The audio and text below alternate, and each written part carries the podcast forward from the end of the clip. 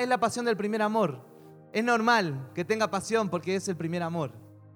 Pero con el tiempo se va a apagar. Pero el diseño de Dios cuando, cuando, cuando generó, cuando, cuando instauró a los levitas y a los sacerdotes, y fue un diseño para nosotros. Hoy en día ya no hay más levitas, ¿sí? Hoy en día somos todos sacerdotes del Señor, ¿sí? Ya no hay más una separación entre el levita y el, y el sacerdote, no, hoy somos, somos un pueblo de reyes y de sacerdotes para nuestro Dios. Hoy en día ya no puedo decir, ah, Él es adorador, Él no es adorador, porque hoy en día somos todos sacerdotes. No es la función de uno, sino que es la función de todos mantener el fuego encendido. No es la función del que canta ni del pastor, sino que es de todos, porque el Señor dijo, yo voy a ser un pueblo de reyes. ¿Y de qué? Sacerdote. Dijo, voy a ser un pueblo de levitas, otro de, sacerdotes, otros de, cantores, otro de la palabra. No, voy a, voy a ser un pueblo, un pueblo. Entonces, nosotros tenemos que mantener el fuego del altar encendido constantemente. Entonces no es ahora decir, bueno, el levita tiene que hacerlo. No, soy yo. Porque el diseño, el primer, los primeros levitas y sacerdotes, ¿qué tenían que hacer? ¿Qué tenían que, ¿Cómo tenían que mantener el altar, el fuego del altar? Encendido a la mañana solamente. Todo el tiempo. ¿Solo los domingos? Todo el tiempo, solo los miércoles. Todo el tiempo. Entonces el diseño del nuevo pacto, el diseño que Cristo vino a traer es que el, altar ¿sí? de nuestro corazón, ahora el altar no es eso, el altar es tu corazón. ¿Sí? Porque cuántas veces en el altar subieron gente pecadora, gente que ha estado en fornicación, gente que, que ha estado mintiendo, gente que ha estado mal, ¿sí? ¿Y cuántas veces hemos escuchado testimonios? Uy, después nos dimos cuenta que estaban en pecado. Sí, nos ha pasado. Pero ahora e, el altar y la santidad, sí, obviamente ahí tenemos que nosotros guardamos tanto de que los que ministran sean gente íntegra en el Señor, íntegra. Pero hay algunos que son mentirosos. Bueno, se las ven con el Señor. Pero dice que el altar, ahora el altar donde el Señor se mantiene encendido constantemente, ¿dónde es? En el corazón. Acá está el altar. ¿Y quién es el sacerdote que tiene que mantener el fuego encendido? Bien. Yo soy el encargado de mantener el fuego y la pasión por Dios encendida constantemente. No es responsabilidad del otro, es tu responsabilidad. No es responsabilidad del pastor ni del músico, sino que es tu responsabilidad. Nosotros como pastores y como ministros mantenemos, tratamos de mantener la santidad, la pureza y la devoción que tiene que tener cualquier hijo de Dios. ¿Sí? La devoción por Cristo no es solo para los pastores ni para los músicos. La oración no es para los músicos. Venir a la oración, venir a los estudios, no es para los, los líderes, los músicos, es para los hijos de Dios. ¿Quiénes son hijos de Dios? Bien. ¿Quién es el pueblo de reyes y sacerdotes? Todos.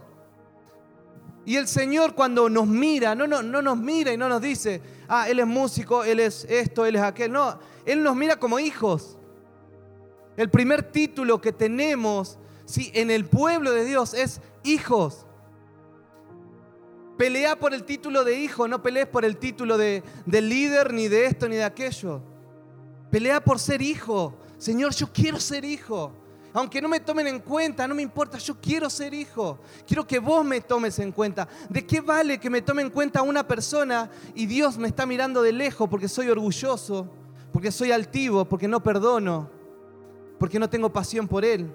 ¿De qué me vale ganar cosas en este mundo y Dios me está mirando de lejos? Lo primero que nosotros tenemos que ser conscientes es que yo quiero ser hijo, quiero vivir como hijo, quiero caminar como hijo en esta tierra, quiero sentirme en plenitud en la tierra. Porque cuando yo me sienta pleno, pleno con el Señor, cuando alguien me ignore, cuando alguien no me salude, cuando alguien no, ya como que no me toma en cuenta, eh, va a ser menos el dolor. Va a ser doloroso, pero va a ser menos porque yo sé, Señor, tomame vos en cuenta. ¿No te pasa cuando alguien te ignora? ¿Cómo uno se siente? ¿Sí? Cuando alguien no te toma en cuenta. Y uno se enoja y se pone mal.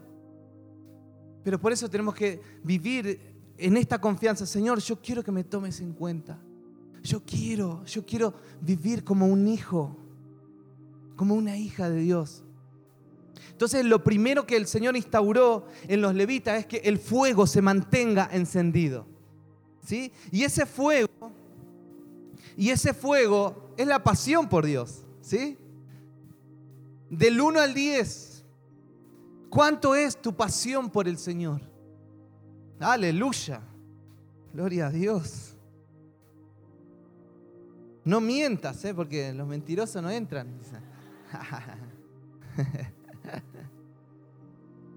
Primera de Crónica 21-26 dice esto. Entonces David edificó allí un altar al Señor y ofreció holocaustos y ofrendas de paz. E invocó al Señor. Primera de Crónicas era, sí, Primera de Crónicas. E invocó al Señor y él le respondió con fuego del cielo sobre el altar del, holocausto. Mirá, nosotros no encendemos ningún fuego. Porque si yo enciendo un fuego, ya sería fuego extraño. Lo único que hacemos nosotros es ponemos el, preparamos el altar y ponemos la leña en el altar. ¿Sí? Y el fuego lo pone el Señor. ¿Sí? Yo no puedo generar un fuego. Yo no puedo generar un movimiento. Ay, quiero generar un movimiento en esta ciudad y, quiero que todos se conviertan y quiero que, mira, el fuego o el movimiento que levanten los hombres va a ser un fuego y un movimiento extraño y se va a apagar muy rápido.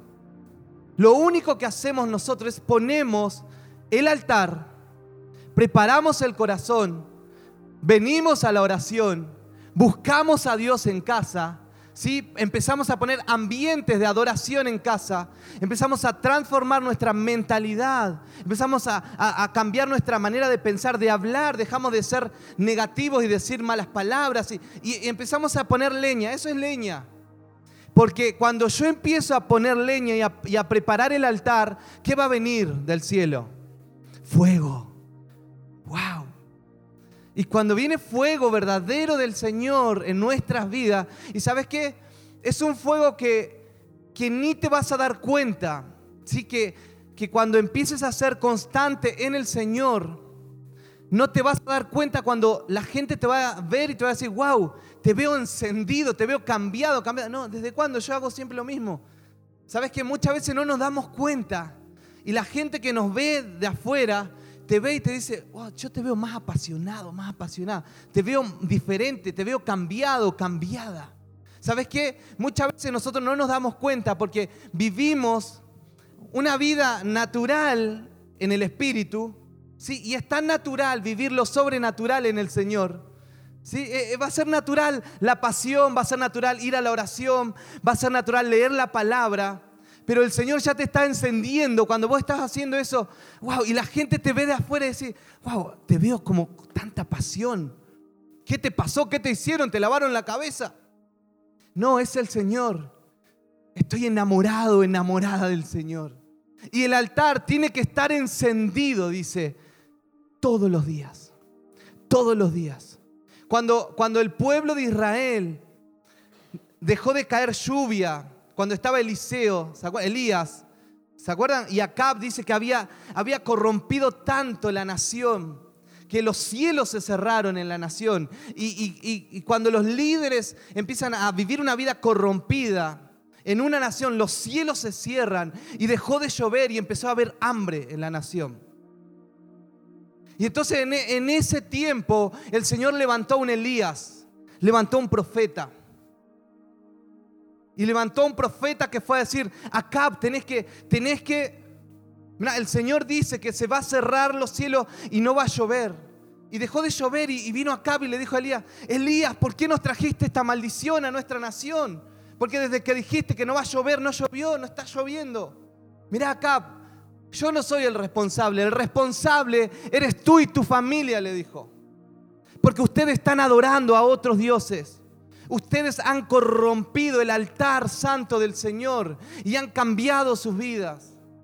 Y entonces se les cerraron las puertas, se les cerraron los cielos.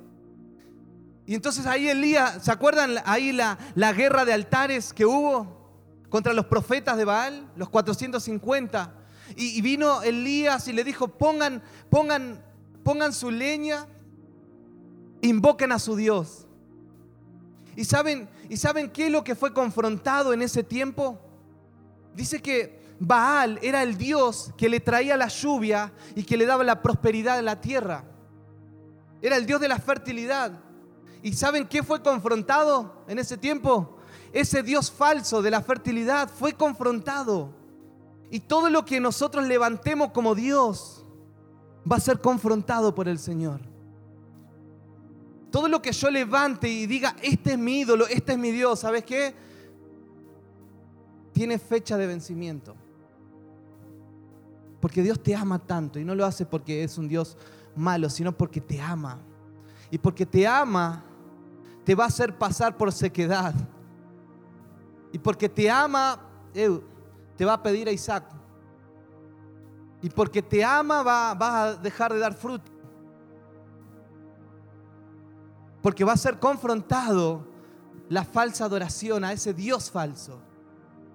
Y en ese, y sabes qué, a, mí me, a mí me da gusto. Ya con los años vos te vas dando cuenta los procesos de la gente. Y, y cuando viene gente y me dice, estoy pasando esto, y yo digo, ah, algo está siendo confrontado en esta persona. Porque ya dejas de ver en lo natural y dejas de, ver y decir, uy, y tenerle lástima a la gente. Sí, porque lo natural es tener lástima a la gente que está viviendo procesos. Pero en el espíritu vos decís, ay, Dios, porque es un Dios que trata como padres a sus hijos, tiene que disciplinarlos y tiene que hacerlos pasar por una pequeña prueba porque esa prueba, cuando salgan aprobados, va a traer un mayor peso de gloria. Entonces cuando viene la prueba a los hijos de Dios, yo digo, gloria a Dios. Porque algo está siendo confrontado.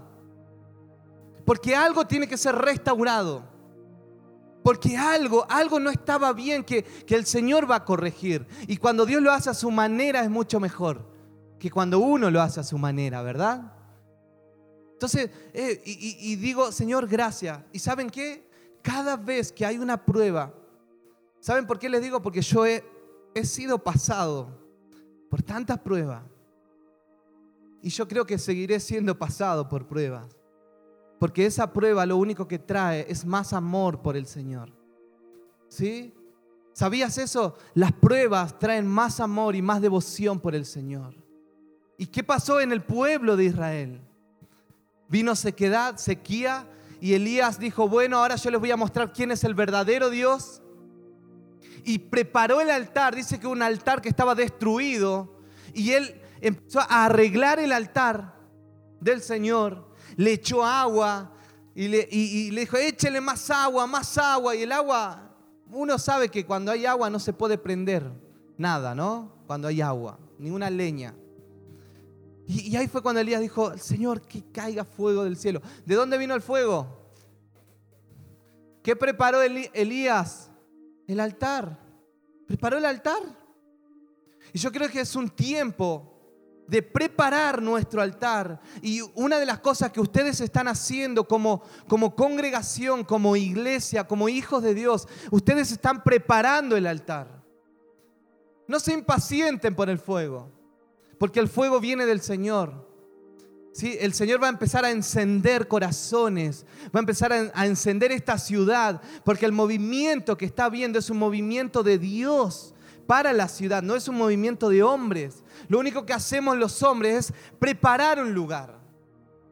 Preparamos un lugar, nos juntamos a orar, nos juntamos y nos pedimos perdón, nos juntamos a arrepentirnos por el Señor, por los pecados. Y ahí el Señor, ¿qué hace? Desciende fuego. pero ese fuego tiene que mantenerse encendido. Yo hace 20 años que conozco al Señor. Y nunca, di, nunca puedo llegar a decir, ay, yo cuando tenía el primer amor era mucho mejor que ahora.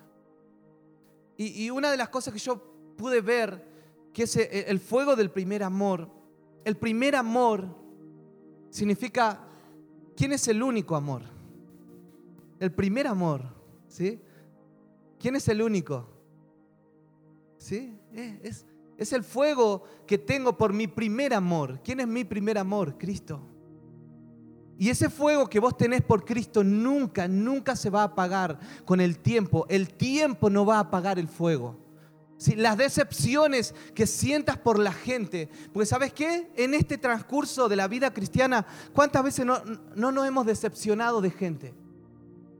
¿Cuánta gente está decepcionada de líderes, de pastores? Y hay algo tan, tan del diablo que cuando echa a un líder, se siente resentida los hijos de Dios. Y hay muchos que no se pueden ni levantar y no se levantan más. ¿Y saben qué? Ese fuego del primer amor no se va a apagar en los hijos de Dios ni en los pastores. Ese fuego se va, mira, todo lo que el Señor inició y encendió no se va a apagar nunca. Vamos a mantener este fuego y, la pasión que vos estás teniendo ahora va a ir en aumento. ¿Cuánto dicen amén a eso? Si la pasión, no tengas miedo. Yo una de las cosas que tuve cuando comencé en Cristo tenía 17 años, yo tenía miedo. Porque yo me acuerdo que estaba acá y pasaba el llamado y veía a uno que estaba ahí quebrantado, ¡ah! llorando. Y, yo después preguntaba, ¿qué le pasó? Pues uno no entendía. No, es que cayó en pecado, me decían. Era el músico, cayó en pecado. Ah, yo decía, sí, no, a este le pasa siempre, decían. Wow, Señor, líbrame, decía, líbrame. Líbrame, Señor, de que se apague esa pasión por vos. Líbrame y, y, cada vez buscaba más. Y no condeno a los que caen en pecado. Sino que digo, Señor, no quiero que se me apague ese fuego que siento por vos ahora. Y era tan diligente en el Señor. Y, y una de las cosas que tenemos que tener es diligencia para buscar al Señor diligencia para buscarlo a Él, para no dejar de orar, no dejar de leer la palabra, no dejar de congregarse, no dejar de compartir a Cristo. ¿Hace cuánto que no hablas de Cristo? ¿Sabes? Una de las cosas que pasa, una de las cosas que encienden el corazón de una persona es cuando alguien habla de su amado. ¿Quién, quién no habla bien de su esposa o de su esposo en este lugar? ¿Sí? O de sus hijos.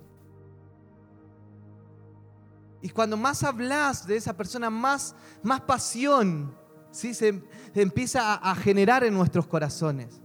Y eso es lo que en nosotros tiene que haber. Yo cada vez que hablo con una persona, hablo de la pasión que tengo por Cristo. Y es como cuando empiezo a hablar de Cristo, empiezo a hablar un montón de cosas que digo, Señor, no sé de dónde saqué estas palabras, pero salen del depósito del Espíritu.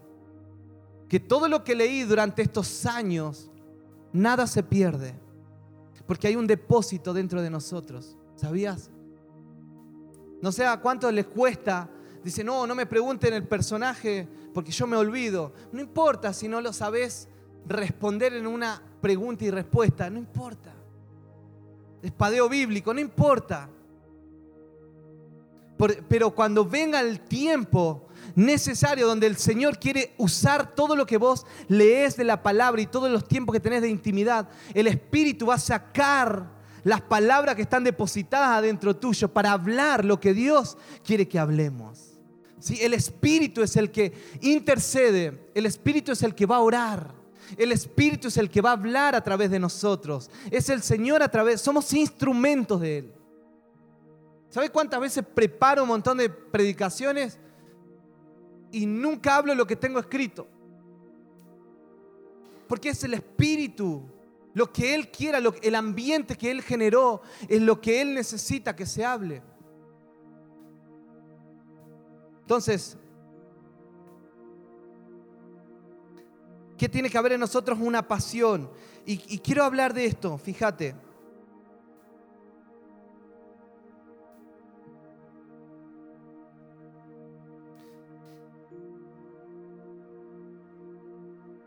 Juan 3:29 y segunda de Corintios 11, 1 y 2. El gozo por escuchar. ¿Sí? Porque una de las cosas que mantiene la pasión y el fuego encendido en nuestras vidas es, es el gozo y la alegría de siempre querer escuchar a Dios. ¿Qué es lo que mantiene el fuego encendido? Querer escuchar a Dios. Querer escuchar su voz. Juan 3:29, el que tiene a la novia es el novio, pero el amigo del novio que está a su lado y lo escucha, se llena de alegría cuando oye la voz del novio. ¿Eh? Esa es la alegría que me inunda. La alegría que inundaba a Juan. Dice que Juan era el amigo del novio. ¿Y quién era el novio? Jesús. Y dice que a Juan lo seguían las multitudes porque su ministerio era exitoso. Pero vino Cristo y todas las multitudes dejaron de seguirlo a Juan y fueron a Cristo. ¿Sabes qué? Va a parecer como una de las cosas que, muchas veces nos pasa a los pastores. Acá al pastor Manuel no, pero a... Es cuando uno, uno ve y dice, cuando la multitud deja de, de mirar, ¿sí? La multitud deja de mirar tu ministerio. Cuando la multitud deja de, seguirte, ¿sí? Deja de amarte. Y cuando empiezan a seguir el movimiento del Señor, ¿sí? Fíjate lo que le pasó a Juan. Juan, las multitudes lo seguían, pero vino el novio y la multitud se empezó a enamorar de quién? Del Señor. Y sabes que una de las cosas que nosotros tenemos que hacer como pastores es que no se enamoren, ¿sí? en, un sentido figurado, ¿sí? del pastor. Una de las cosas que los pastores tenemos que hacer es que la gente no se enamore del ministerio del pastor, ni de la unción del pastor, ni de lo que tiene el pastor, sino que la gente se tiene que enamorar de Cristo. ¿Y sabes qué le pasó a Juan cuando vino Cristo y la gente empezó a mirar a Cristo y dejó de mirarlo a él? Juan que dijo, tengo alegría, tengo tanto gozo de escucharlo y de que todos lo están escuchando y lo están siguiendo. ¿Sabes que en este tiempo se va a levantar una generación que va a dejar de seguir un ministerio? Va a dejar de seguir a un hombre y va a empezar a seguir la voz del amado, la voz de Jesús. Y esto en este tiempo lo que nos tiene que pasar a nosotros. ¿Sabes por qué? ¿Cuánta gente? Tanta gente decepcionada por los pastores que caen. ¿Por qué? Porque están mirando con ojos naturales y están siguiéndolo a Él. Y han dejado de seguir a Cristo y siguieron al ministerio del hombre. El hombre te va a fallar. Y yo siempre le digo a la gente, yo te voy a fallar te voy a fallar. Porque una de las cosas que yo tengo miedo es cuando la gente me dice, pastor, me encanta su iglesia. Es mejor su iglesia, me gusta usted como predica. Porque es mejor, usted predica mejor que mi pastor, porque allá ya no me tratan bien y acá me tratan mejor. Esa gente es peligrosa. Yo no sé si hay gente así acá, que solamente se mueve cuando lo tratan bien en un lugar. ¿Sabes qué? No seguimos y no estamos en una iglesia porque nos tratan bien o no. Sino que vamos a una iglesia por la voluntad y por el plan que el Señor tiene en ese lugar y lo que el Señor quiere con vos en esa iglesia. Dejamos de ser cristianos emocionales. Porque un día me voy a levantar medio cruzado ¿sí? y me van a saludar. Hola pastor, ¿cómo estás? Y voy a estar tan preocupado por cosas y que capaz no te voy a saludar. Y va a empezar a decir, ay, el pastor no me saludó. No, ya no es como antes. Porque antes era tan lindo todo. Entonces uno empieza a seguir un lugar por cómo lo tratan a uno. y no empieza a decir, yo estoy en ese lugar porque el Señor tiene un plan con esa congregación y yo y quiere que yo esté en ese lugar porque hay un plan eterno y no es por mí. Y dejamos de mirarnos a nosotros y empezamos a mirar a Cristo. Y una de las maneras que no se va a apagar nunca el fuego de la pasión de tu corazón es cuando empieces a escuchar la voz del novio. Cuando seas una persona concentrada en solamente en Cristo. Y sabes que cuando empiezas a mirar y a concentrarte en Cristo y a alegrarte, dice Juan decía, y yo me alegraba por escucharlo. ¿Qué es lo que te está alegrando en este tiempo? ¿Qué es lo que te trae alegría en la vida en este tiempo? ¿Es escucharlo a Él o es satisfacer tus necesidades? No vivimos para satisfacer nuestras necesidades. Vivimos para satisfacer la voluntad del Padre en la tierra. Busca mi reino y todas tus necesidades van a ser suplidas. Deja de ser como los que no tienen a Cristo que se preocupa por satisfacerse a ellos. Y si un día tu pastor o tu pastora o un líder de la iglesia te trató mal, vas a decir, ya no es de Dios que, esté ahí porque me trataron mal. O vas a decir, ah Señor, vos me tenés acá porque hay un plan hermoso y sé que a mis pastores estarán preocupados, voy a orar por ellos. ¿Sabes por qué? Porque muchas veces las relaciones se desgastan. Se desgastan. Hoy te puedo amar. En la emoción te puedo amar. Pero con el tiempo se puede desgastar. Nosotros como iglesia y como hijos de Dios estamos unidos por las relaciones del Espíritu y no por relaciones naturales. ¿Sabes cuánta gente se cambia de iglesia e iglesia por, por emocionalismo? Ay, ahora llegué, el nuevo lo tratan bien. Obviamente, si soy nuevo en un lugar, me van a tratar bien. Pero con el tiempo ya no voy a ser el nuevo, voy a ser el viejo. Ya no te van a tratar como el nuevo. Entonces vos tenés que estar porque vos, Dios tiene un plan con vos en un lugar. ¿Y sabes qué? Este fuego que hay en tu corazón no se tiene que apagar porque vos estás escuchando la voz de Dios.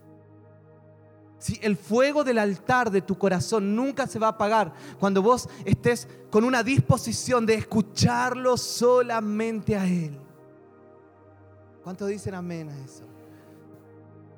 A mí me encanta. Yo apenas entré a este lugar, apenas entré, me sentí quebrantado por el Señor. Porque hay una pasión por Jesús. No hay una pasión por un ministerio. ¿Qué me importa el ministerio? ¿Qué me importa un liderazgo si no voy a tenerlo a Cristo? ¿Qué me importa liderar gente si, si no voy a amar a Cristo?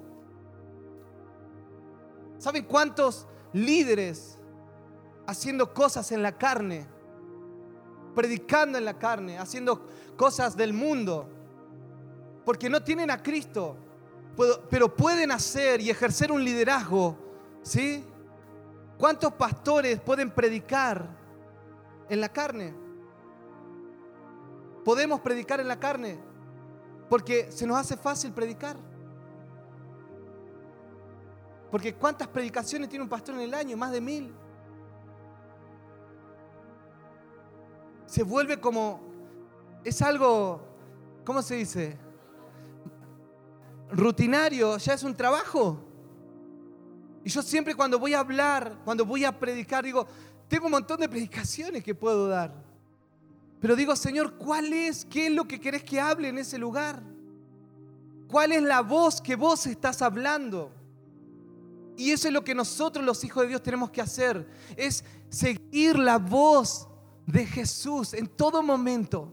Y cuando soy una persona apasionada por la voz de Cristo, el fuego del corazón nunca se va a apagar. Pues yo voy a seguir, no voy a seguir con los ojos naturales, sino que con, con los oídos espirituales. Voy a seguirlo a mi amado. Yo solamente lo voy a seguir a Él. y se va a mandar una macana y va a decir, te perdono y que el Señor te restaure, pero yo amo a Cristo. ¿Por qué se ha apagado el fuego de muchos? Porque dejaron de escuchar la voz de Dios. Empezaron a, seguir a la voz de los hombres. Y esta es una iglesia que va a seguir. Y yo declaro en esta congregación y declaro en esta región, ¿sí? en esta región. ¿Qué te parece si oramos por esta región? ¿Sí? Todos juntos. Señor, oramos por esta región, por el Quindío. Que se levanten muchos hijos, muchos hijos que solamente siguen tu voz solamente siguen tu voz. Que nunca se va a apagar el fuego del primer amor y vuelve a encender, Señor, el fuego del primer amor, Señor. Que caiga ese fuego santo y que empiece a avivar los corazones. Oramos por los pródigos que están lejos, oramos por los que han caído, oramos, Señor, por aquellos que dejaron de tener pasión por ti, Jesús, en el nombre de Jesús. Oh.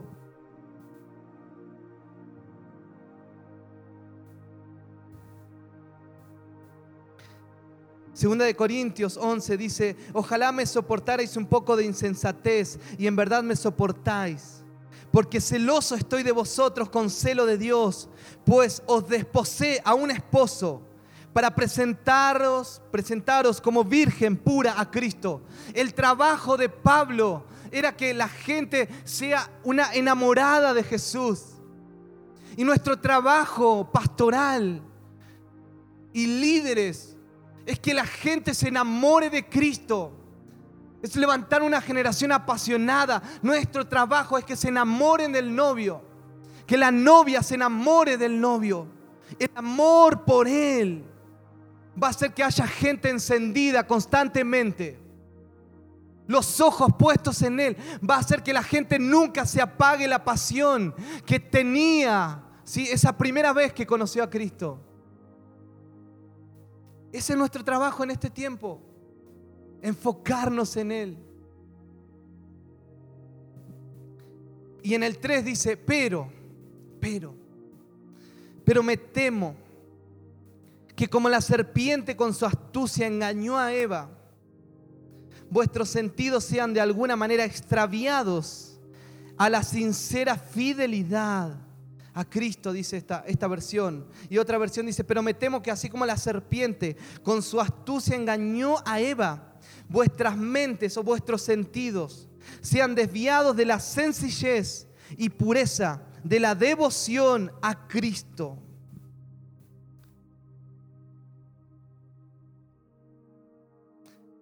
Una de las cosas que hace la serpiente es seducir, es hechizar, encantar. ¿Y qué quiere hacer la serpiente con los hijos de Dios?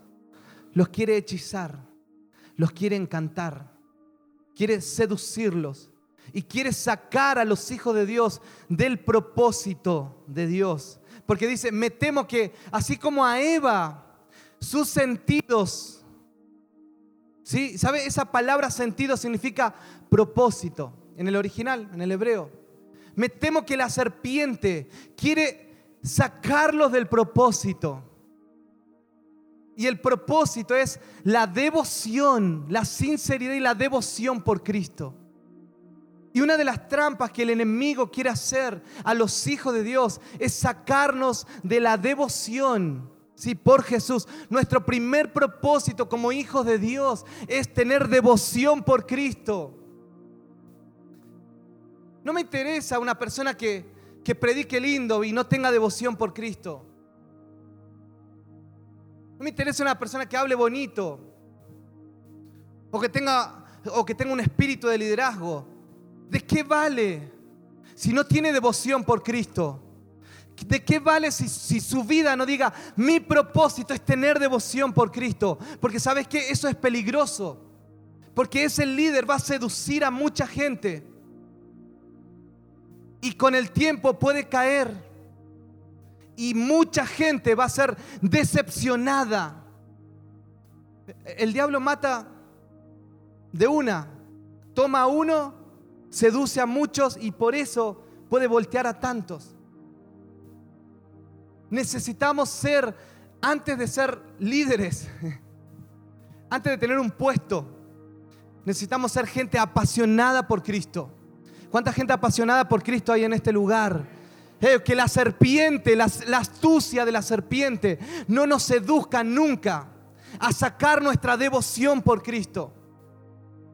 Que no nos distraiga de Cristo. Porque este mundo está diseñado.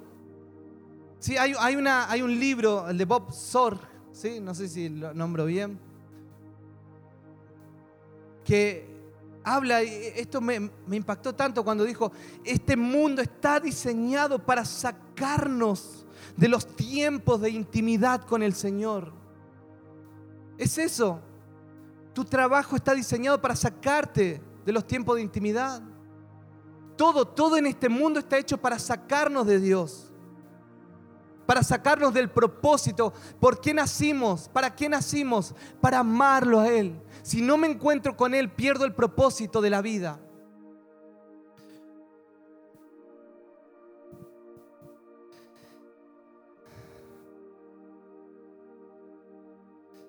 Cuando una persona pierde el propósito, cuando pierde de vista a Cristo, cuando un cristiano deja de tener devoción por el Señor, está a un paso, si es que ya no está, está a un paso de perder el propósito eterno de Dios. Familia, si no tenés pasión, si no hay fuego, empezá a poner la leña. Si no hay fuego, voy a decir, no, pero yo no siento lo que ellos sienten. Y yo te entiendo. Te entiendo porque no es algo que se pueda generar. El fuego no se genera. El fuego no es algo natural. Si, si, yo tengo fuego de Dios, si vos tenés fuego de Dios, no es algo que vos originaste esa llama. Esa llama vino del cielo. Lo que yo genero es, empiezo a poner las ganas. ¿sí? Señor, levanto mis manos, no siento nada, pero por algo estoy acá. Sí. Bueno, todos hacen eso, lo hago, vamos. Cierra, sí, la leña, estoy poniendo la leña. Cierran los ojos, bueno, cerramos los ojos. Eh, hay que agarrar una bandera, la agarro, aunque me dé vergüenza, yo pongo la leña. No siento nada, Señor, todavía. Bueno, me arrodillo, qué sé yo. Pero poné la leña, vas a ver. Hay oración a las... ¿A qué hora?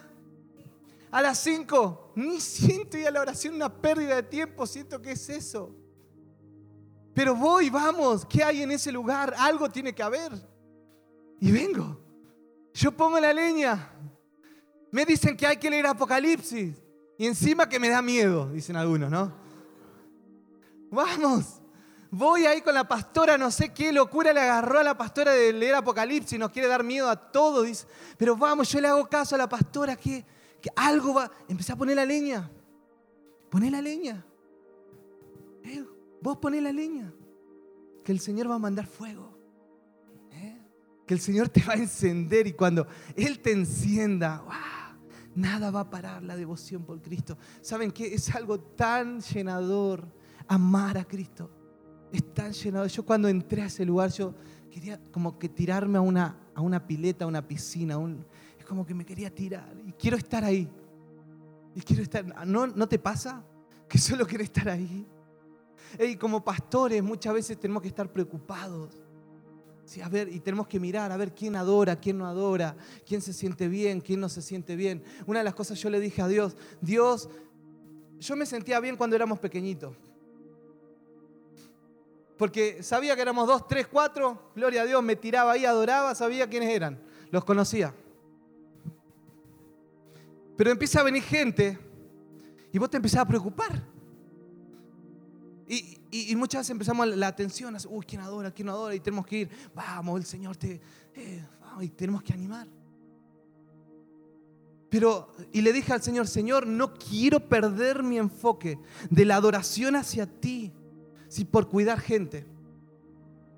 Y encima gente terca algunas veces. Gracias a Dios acá no hay gente terca. Están en Chile y en Argentina. Gente dura que no aprende. Ya se cambió de día iglesia alguno. Señor, no quiero perder mi devoción por algo que me va a hacer perder el tiempo. Y le pido eso al Señor y yo cada vez que voy a una congregación, cada vez que me meto, me meto en adoración. 20 años de cristiano, mi devoción nunca tiene que bajar. Mi expectativa de lo que Dios va a hacer. ¿Cuántos tienen expectativa todos los días de lo que Dios va a hacer? No podemos perder expectativa. Porque cuando perdimos expectativa es porque la serpiente nos distrajo. Y no le demos lugar a la serpiente. No le demos lugar a las distracciones. Y te doy estos versículos y quiero ministrar, orar esto. Génesis 3, 6, y ustedes saben cuál es. Cuando la serpiente tentó a Eva. Y yo oro para que tengas discernimiento y puedas saber cuando la serpiente está ahí rondando. Cuando la mujer vio que el árbol era bueno, vio los deseos de la carne y que era agradable los deseos de los ojos, ¿sí? agradable a los ojos, y que el árbol era deseable para alcanzar sabiduría, la vanagloria de la vida. Dio también a su marido que estaba con ella y comió. Tres cosas que, el que Satanás siempre tienta, no sé si alguna vez escuchaste esto, que es con el deseo de los ojos, ¿sí? lo que tus ojos ven, una de las cosas que Satanás empieza a sacarte la devoción por Cristo es por lo que tus ojos están viendo. ¿Sí? ¿Qué estás viendo? Pornografía, mucha tele, muchas cereales. Y empieza a apagar el fuego ¿sí? de, nuestra, de, nuestra pasión por Él. Mucho fútbol. Cuando juega la selección, no, es santo. Ah. Mentira. Deseo de la carne. ¿Sí? El deseo de la carne, ¿sabes qué es? Es lo que me da satisfacción. Es lo que me satisface. Ay, no, en la iglesia hace mucho calor. Esta, esta iglesia, esta congregación, sí, es un lujo. Hay congregaciones que hace calor, no, como voy a la iglesia? Hay mucho calor en ese lugar. Mejor me quedo acá, tengo un tremendo sillón, tengo aire acondicionado. Deseo de la carne. No, estoy recansado, tengo que tomar un micro y tengo que caminar. No, mejor me quedo acá. Deseo de la carne. ¿La carne qué quiere? Satisfacción. No, la iglesia queda muy lejos. Ay, mejor lo escucho por internet. Deseo de la carne. Satisfacción todo lo que sea para tu carne, ¿sí? Deseable y te saque de, la pasión o la devoción por Cristo, la serpiente está ahí, rondando, ¿sí? Estar atento. Hoy tengo que ir a jugar al fútbol con mis amigos, no puedo ir a la iglesia. Tengo que ir con mi novia. Mi novia me dijo que tenemos que juntarnos a las 10 de la mañana. Y no quiere ir a la iglesia. O mi novio, ¿no? Las chicas novio dice, deseo de la carne. Porque mi novio dice, no, que a la iglesia no quiere ir, que si, si me quieres llevar a la iglesia no puedo estar más con vos. No, pastores, ¿sabe qué? Hay un chico que me gusta tanto, que no quiere venir a la iglesia, pero yo lo amo tanto. Sé que es el hombre de mi vida. Me voy a tener que cambiar a una iglesia que, que sea a la tarde. Deseo de la carne. Cosas tan, tan prácticas, ¿no? Y la vanagloria de la vida. Primera de Juan 2, 15 al 17. No amen al mundo ni las cosas que están en el mundo. Si alguno ama al mundo, el amor del Padre no está en él. Porque todo lo que hay en el mundo, la pasión de la carne, ¿sí? ¿Está ahí, no? Ah, no. Pasión de la carne pasión de los ojos y la arrogancia de la vida no proviene del Padre, sino del mundo. Y el mundo pasa y también sus pasiones. Pero el que hace la voluntad de Dios permanece para siempre. ¡Wow! ¡Wow!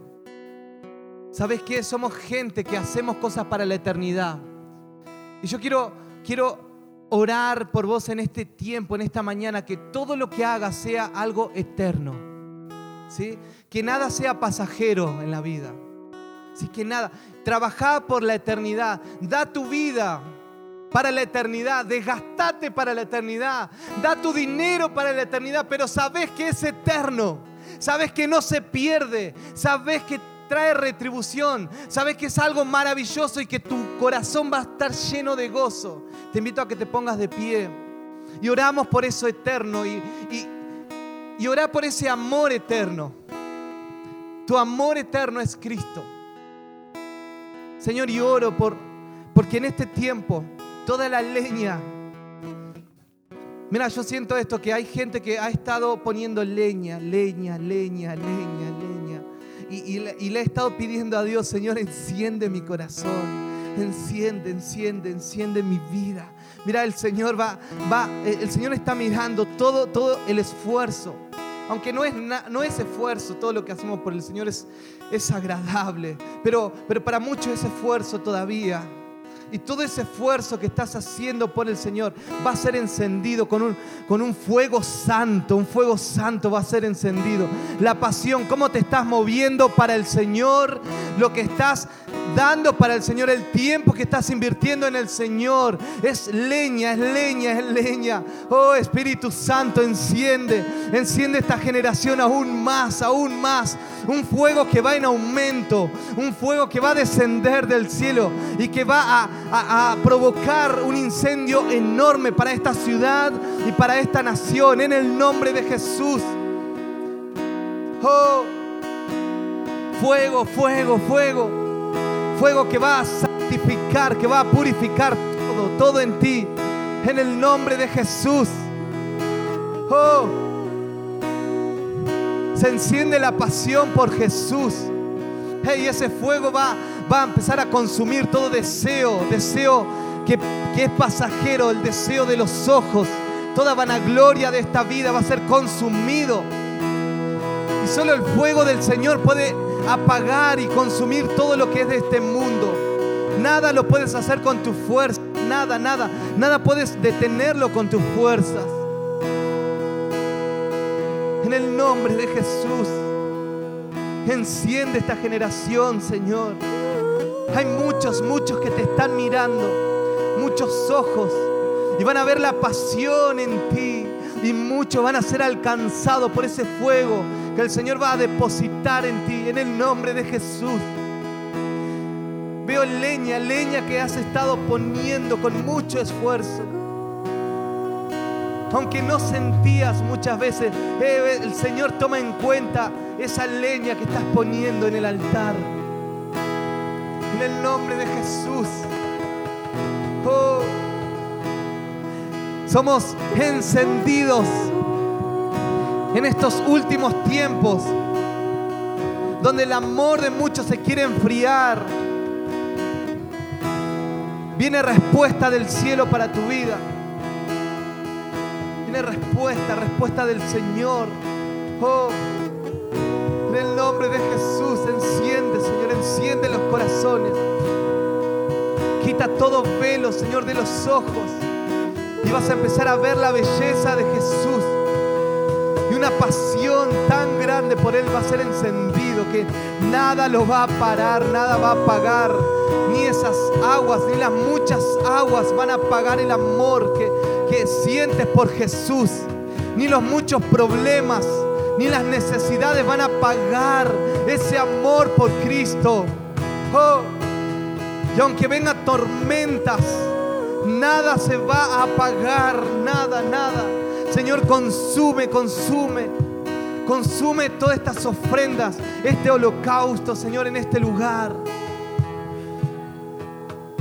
Y una restauración en el altar de familias en este lugar. Restauración del altar y de la pasión por Jesús. Y los músicos van a ser encendidos cada vez más pero también los que no, no tocan instrumentos van a ser adoradores apasionados por el Señor. Tanta pasión, tanta pasión, Señor.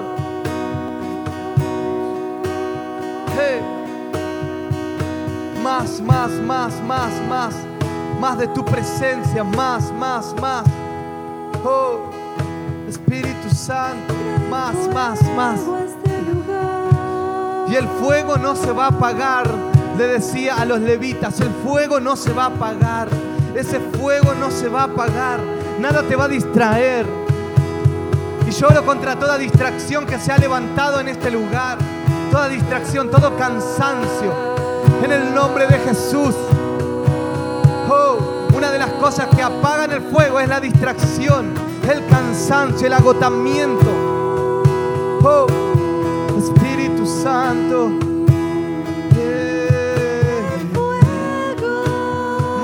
Más, más, más. Más, más, más del Señor sobre tu vida. Más. Oh. Viene un entendimiento de la adoración al Señor. Viene un entendimiento mayor, otro nivel de entendimiento, de entender las cosas del Espíritu. Toda vanagloria, toda vanagloria es consumida. Toda arrogancia de la vida, toda arrogancia va a ser consumido por el fuego del Señor.